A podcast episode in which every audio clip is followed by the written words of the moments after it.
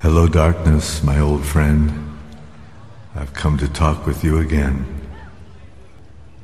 In restless dreams, I walked alone, narrow streets of cobblestone. Neath the halo of a street lamp, I turned my collar to the cold and damp. When my eyes were stabbed by the flash of a neon light that split the night and touched the sound of silence.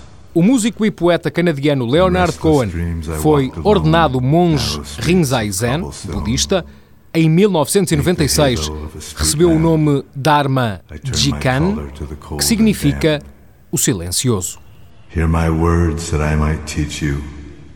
Take my arms that I might reach you. But my words, like silent raindrops, fell and echoed in the wells of silence.